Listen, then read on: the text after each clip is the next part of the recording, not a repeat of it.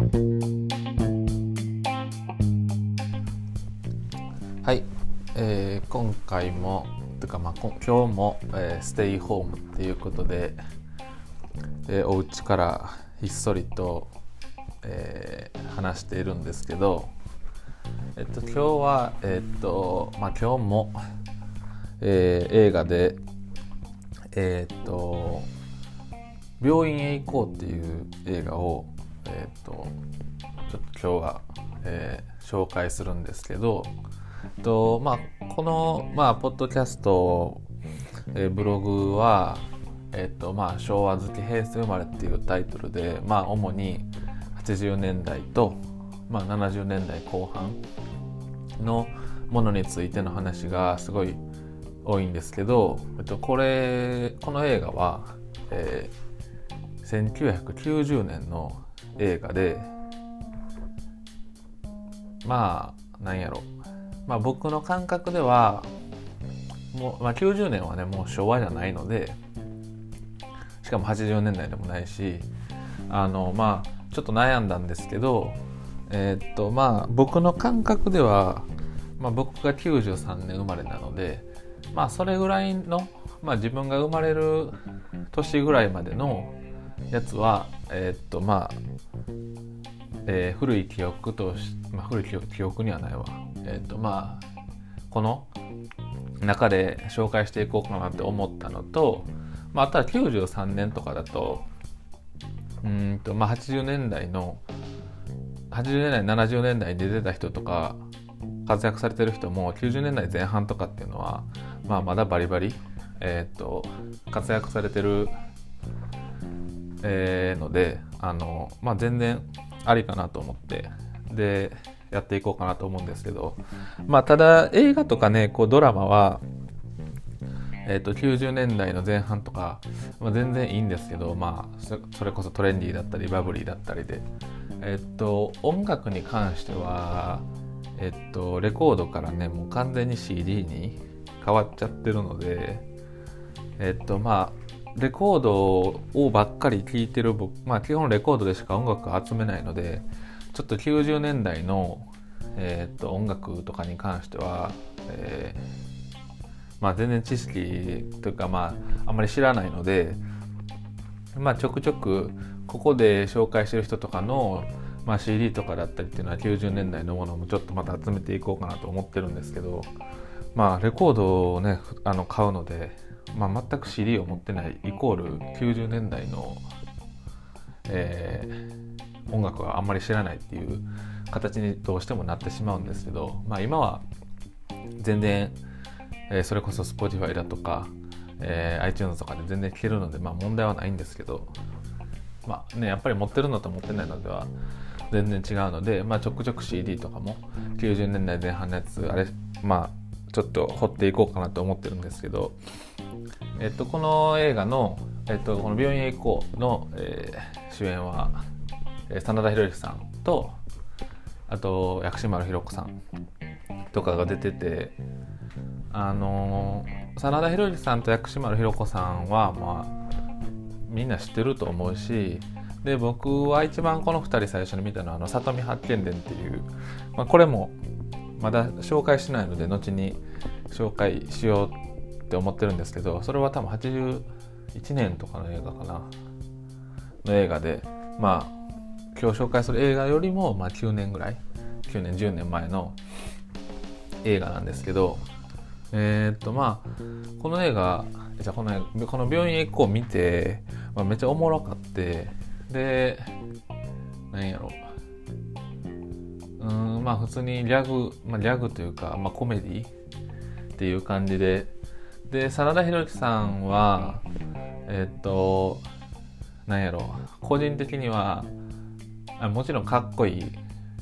えー、クールな、まあ、見た目もすごいかっこいいしあれなんですけど、まあなんか役とかは、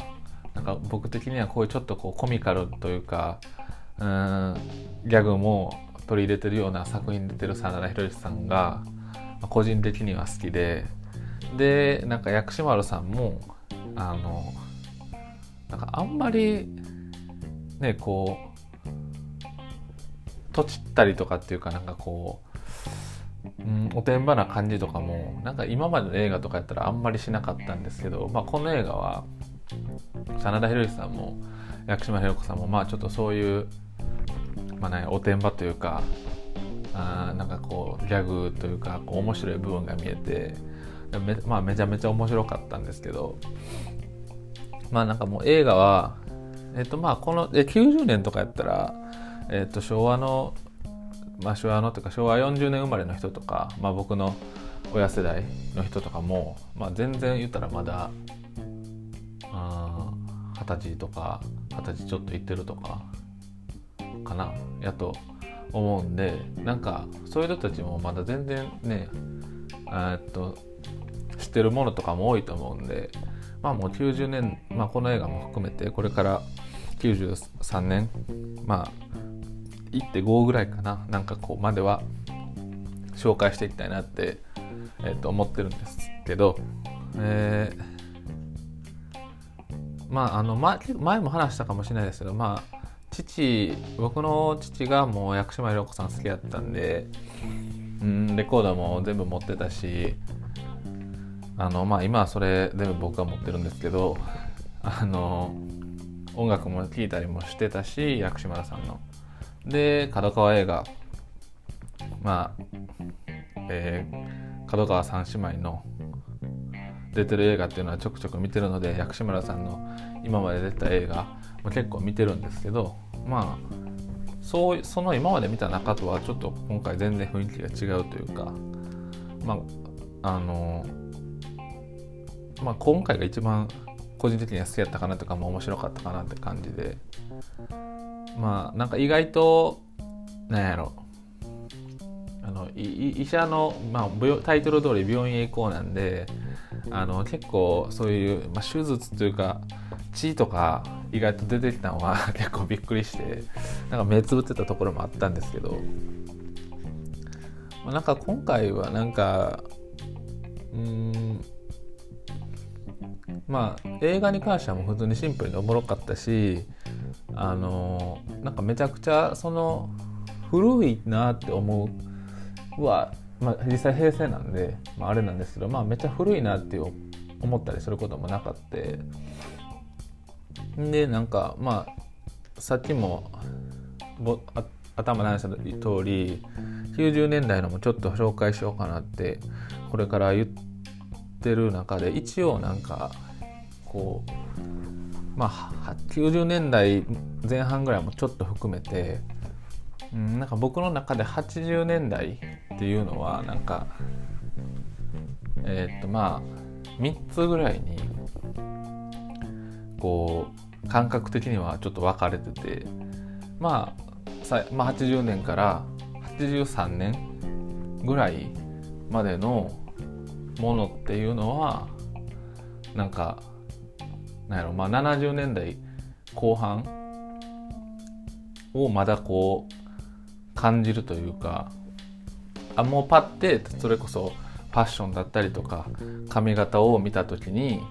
あのあ昭和やなとかそれこそ、まあ、パッて思い浮かぶのが松田聖子さんの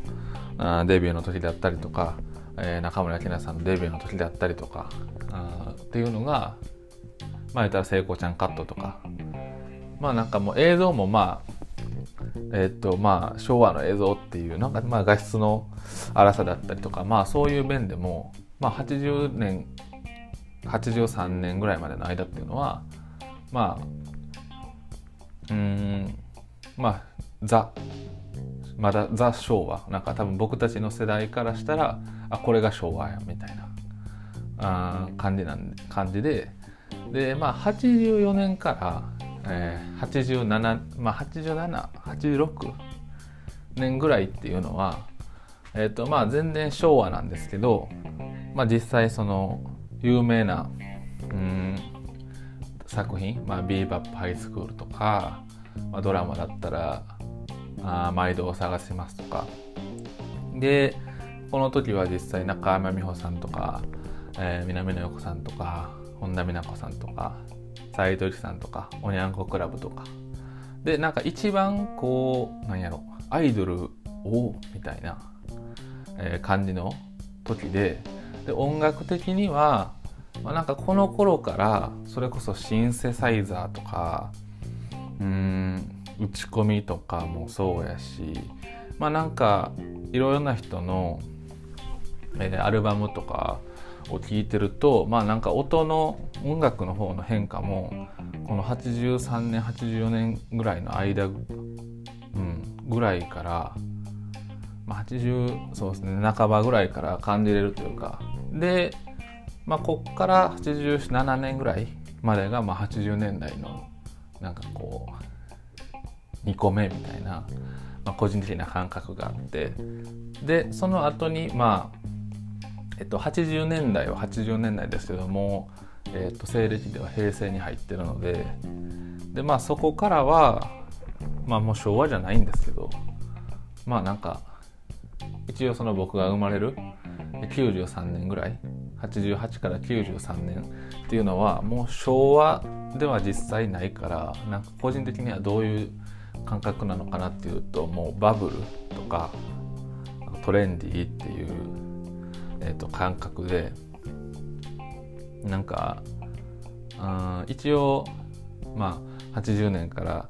83年84から8788から93ぐらいの3つのえっ、となんかこうまあ大きく3つにこう分かれててで、うん、ドラマとか音楽とかあもういろいろこうそこで見てたらなんか結構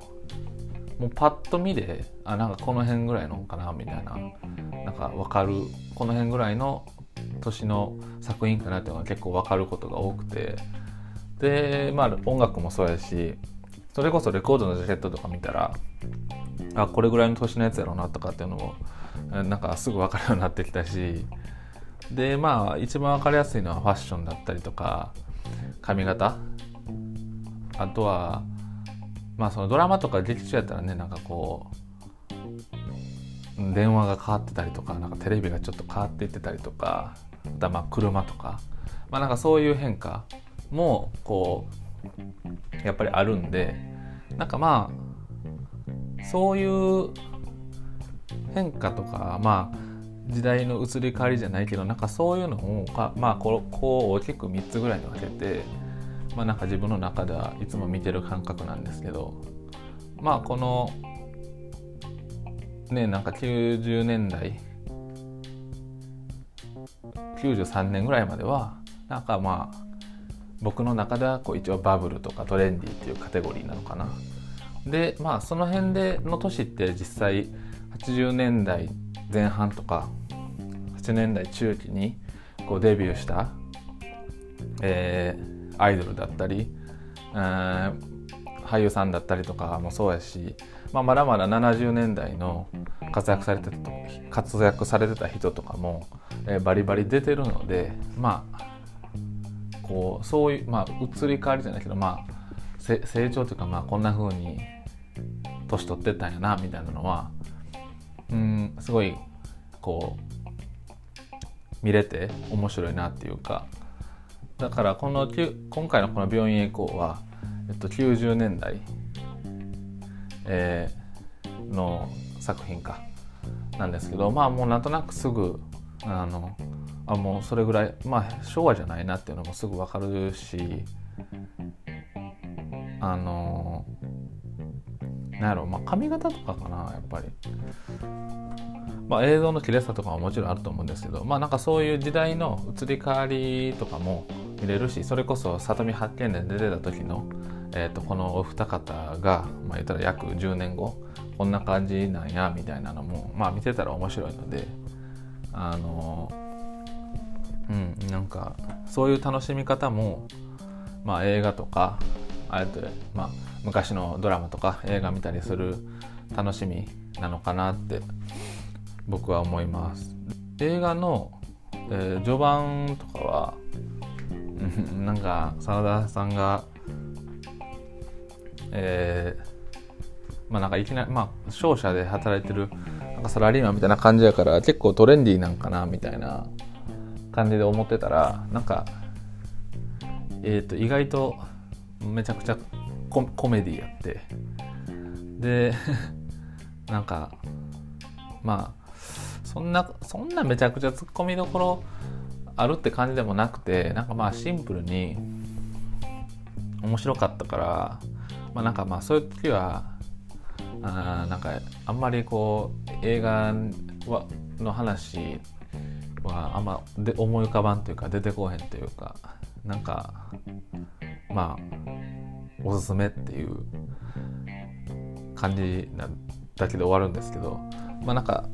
えー、せっかくやからまあまだ紹介してない分で、まあ、ぜひ